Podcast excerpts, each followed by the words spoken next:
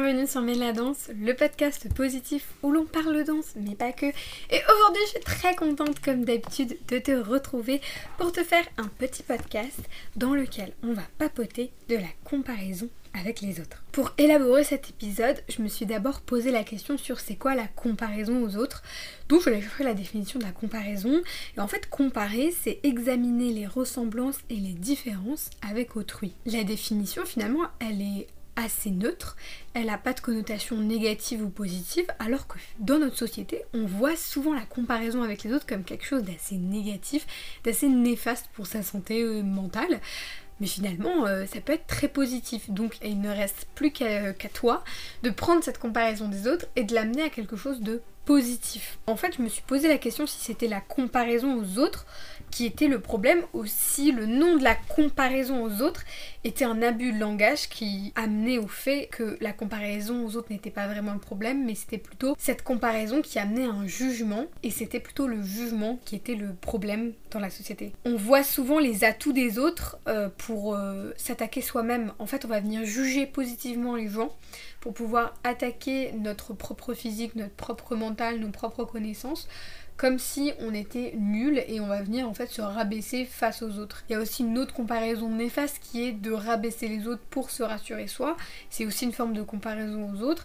Mais bref, ça parle pas du tout de danse, mais en gros, il peut y avoir, je pense, ces deux types de comparaison. Le problème avec la danse, c'est que c'est un art visuel, donc c'est un art qui demande absolument d'observer le corps, d'observer ses mouvements. Donc c'est ça le, débat entre guillemets de la danse, c'est qu'il y a un énorme problème parce qu'il y a forcément une comparaison aux autres à un moment donné, parce qu'il y a forcément un moment où tu vas devoir comparer ton corps à celui de ton professeur pouvoir apprendre.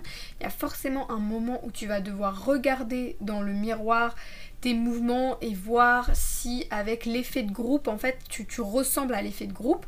Donc constamment on va venir comparer ton corps indirectement avec le corps des autres danseurs et des autres danseuses. Et en fait c'est même pas volontaire, c'est juste le sport, l'art qui est fait comme ça. Mais c'est à toi de le prendre d'une manière à ne pas t'infliger de comparaison négative à ton corps face aux autres corps. C'est qu'on attache beaucoup d'importance au physique et c'est super difficile euh, de ne pas se dire il faut que je sois différent des autres parce que l'effet de groupe fait qu'il faut toujours en fait être le même entre guillemets euh, que les autres. Souvent quand on a une danse tous ensemble, il faut que tout le monde lève le bras sur le bon tempo au bon moment. Il faut que tout le monde ait euh, tel doigt tendu ou telle jambe tendue. Se comparer aux autres, c'est aussi une manière de se situer face aux autres. généralement, on, compare la manière dont on fait tel ou tel mouvement ou la manière dont on réussit notre choré par rapport à un autre danseur pour voir si notre système d'apprentissage, notre évolution, notre souplesse est assez bien par rapport aux autres.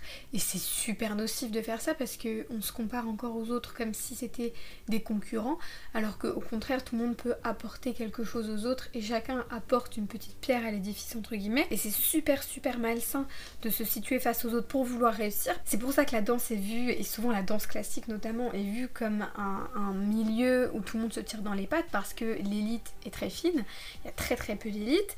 Et en fait, on veut tous réussir. Et pour réussir, on se compare et on prend des petites choses un peu de tout le monde.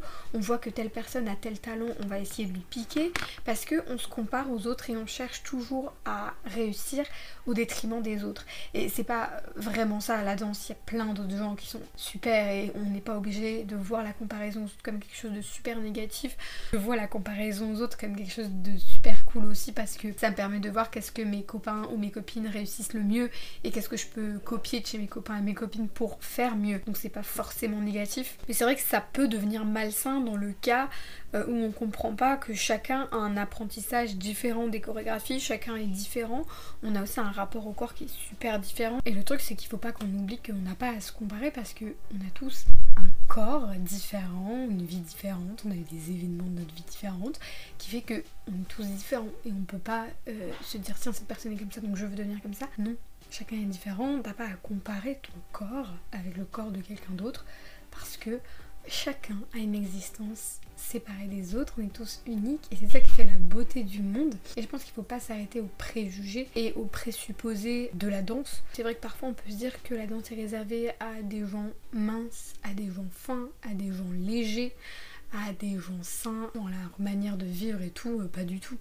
Hein, honnêtement, euh, je suis loin d'être une personne hyper mince et euh, je fais de la danse et c'est pas c'est normal c'est bien tout le monde peut faire de la danse. Et chacun est libre de faire ce qu'il veut et il n'y a pas de préjugés à avoir ou de t'as pas un corps à obtenir avant de faire de la danse, t'as pas des idées à avoir avant de commencer à danser, pas du tout, il faut s'enlever ça de la tête si tu as ces idées-là. Ça peut être aussi super malsain quand on voit la vision de soi et la vision des autres comme quelque chose de super séparé, alors que on doit se voir comme on voit les autres. Petite phrase que j'aime bien qui dit traite-toi toi-même comme tu traiterais ton ami, essaye de te voir comme si tu voyais ton copain, ton ami, et en fait juste traiter comme ça parce que c'est facile de nous-mêmes nous dénigrer alors qu'il faut aussi qu'on se rende compte qu'on est des personnes incroyables.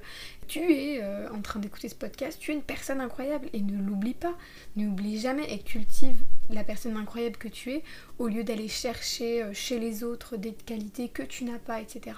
que tu as sûrement enfui au fond de toi et essaye au contraire de prendre tout ce qui est positif chez les autres pour essayer de t'améliorer toi-même. Euh, la danse encourage en tout cas à la comparaison aux autres et c'est dans un cas que ce sport est un peu dommage, c'est que c'est vrai que ça encourage euh, les individus à, comparer leur corps, à comparer leurs compétences, à, comparer leurs capacités et tout ça, alors que euh, on est tous différents et chacun a une manière de réussir qui est différente. Il faut pas oublier que faire de la danse, c'est faire un sport et un art pour se défouler, pour s'amuser, euh, pas pour être le meilleur, pas pour se sentir plus mal qu'on ne l'était avant d'aller faire son sport. Souvent c'est des moments qu'on adore parce que c'est des moments où on se sent vivant et on peut exprimer euh, tout ce qu'on a envie d'exprimer, relâcher la pression de la semaine et relâcher euh, tout ce qu'on a sur, sur le cœur. Donc il faut pas que ça devienne un endroit où on se compare constamment aux autres parce que ça va devenir un endroit malsain pour soi. Va à la danse et va faire ton sport sans a priori, sans jugement, ni sur toi, ni sur les autres. C'est la meilleure manière d'appréhender le sport collectif comme quelque chose euh, d'agréable, c'est d'oublier en fait que euh, on peut pas avoir toutes les qualités du monde et on est tous différents et c'est notre diversité qui fait notre beauté. Et euh, vois plutôt avec amour et avec joie ce sport que tu adores, ton sport préféré. Voilà, j'espère que ce petit podcast, cette petite réflexion qui encore une fois est mouvante, bouge tous les jours dans mon cerveau, c'est la pagaille. Donc elle peut t'amener à évoluer, mais n'hésite pas toi à me dire ce que tu en penses de la comparaison dans le milieu du sport. Qu'est-ce que ça t'apporte? À quoi tu penses quand on parle de comparaison aux autres? Je suis super intéressée. Tu peux venir me dire ça sur les réseaux, ils sont tous dans les notes du podcast. Je te fais de gros bisous. Je te dis de prendre grand grand soin de toi. Et à très très très bientôt. Ciao